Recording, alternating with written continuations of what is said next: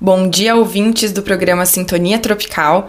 Aqui quem fala é a Daiane Provin, eu sou fisioterapeuta e hoje eu tô aqui para falar com você sobre um assunto muito importante, sobre o abuso sexual na infância.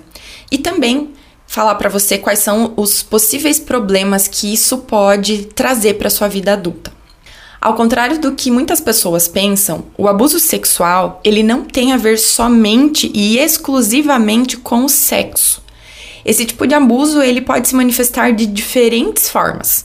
Por exemplo, você pode ter se sentido desejada ou desejado de uma forma diferente por alguém.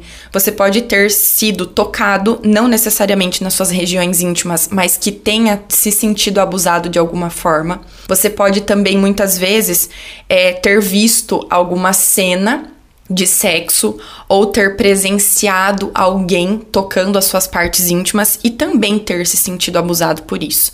Então, excluímos aqui a opção de que para ser abusado a gente precisa realmente é, ter tido o contato realmente com o sexo.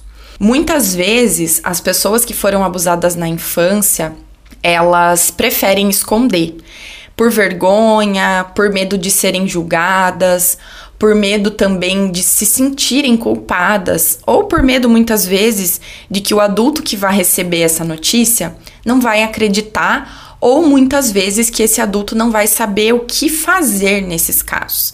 E muitas vezes a criança e até mesmo os adultos escondem esse, esse trauma e essa dor por muitos e muitos anos, trazendo diversos problemas para a vida dessa pessoa.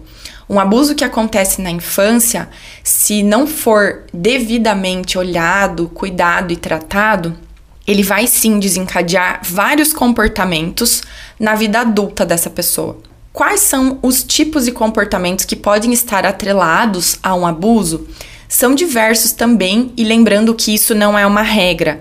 Cada pessoa vai reagir de uma forma para esse abuso. Mas falando especificamente de mulheres que sofreram abuso na infância, muitos desses sintomas aqui estão relacionados a um possível abuso infantil. Mulheres que têm queixa em relação aos seus relacionamentos amorosos, mulheres que têm problema com autoestima, mulheres que se rejeitam, mulheres que têm dificuldades para engravidar, mulheres que sentem dificuldade em todas as áreas do relacionamento com o parceiro. Isso serve também para os homens. Muitas vezes os homens, eles também podem ter essas dificuldades, mas podem demonstrar de uma outra forma. E o que vale, o que eu quero deixar bem claro para vocês aqui é a importância da prevenção do abuso. Hoje a gente sabe que temos mais informação, a internet está aí nos mostrando diariamente casos de abuso sexual infantil, mas isso é mais comum do que nós pensamos. E o abuso ele normalmente não acontece com uma pessoa tão desconhecida da família. Então é por isso que eu quero deixar aqui algumas dicas para que vocês que têm crianças em casa cuidem das crianças de vocês. A criança precisa saber nomear cada parte do seu corpo. Ela precisa aprender que as suas partes íntimas não devem ser tocadas por estranhos, apenas pelos pais e em situações muito específicas, como no banho. As crianças também precisam entender que tem a liberdade de dizer não quando algo está incomodando a criança ou quando algo está constrangendo a criança. Então, pais, por favor, vocês que têm o costume de empurrar a criança ou de forçar a criança a cumprimentar o titio ou a titia, por favor, se atentem a isso. Se atentem, porque quando a criança rejeita muito um adulto, é porque algo ali está acontecendo.